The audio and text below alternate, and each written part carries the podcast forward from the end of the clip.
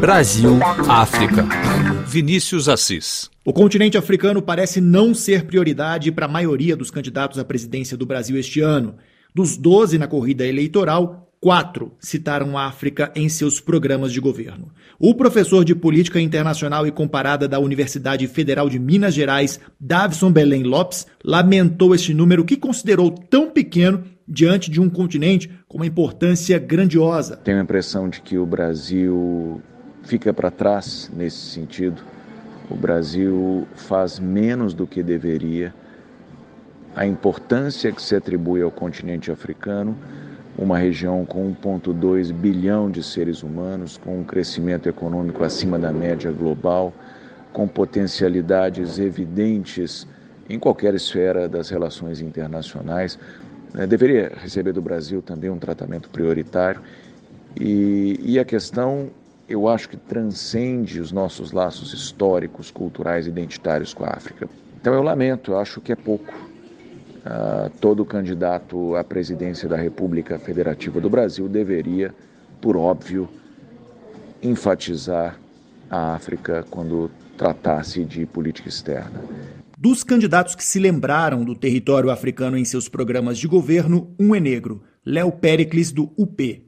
Os outros são brancos, Lula, do PT, e Sofia Manzano, do PCB. Bom, antes do PROS anunciar a retirada da candidatura de Pablo Marçal e apoio a Lula, Marçal também era um dos que citaram a África no programa de governo. O presidente do Instituto Brasil-África, João Bosco Monte, também comentou o assunto. De um modo geral, a política externa não está no centro da atenção dos candidatos à presidência da República. Isso é demonstrado muito claramente nos planos de governo, quando poucas linhas são é, destinadas à, à definição de como o Brasil vai se comportar no cenário internacional.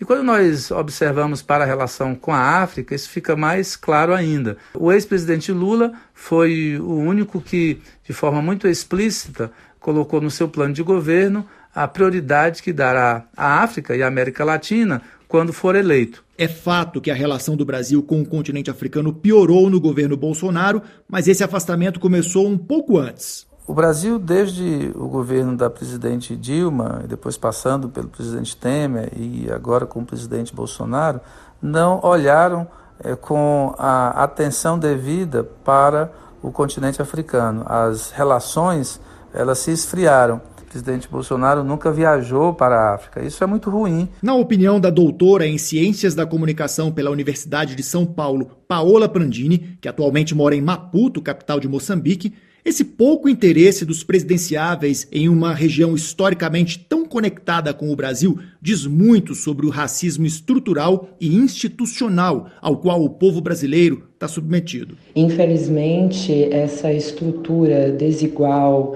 e extremamente injusta a que nós temos vivido historicamente tem mostrado o quanto que não se conhece né, do continente africano, mesmo sendo este o berço da humanidade, e sem África não existiria Brasil, eh, uma vez que falamos de um país em que 56% da população se autodeclara negra e, portanto, afrodescendente.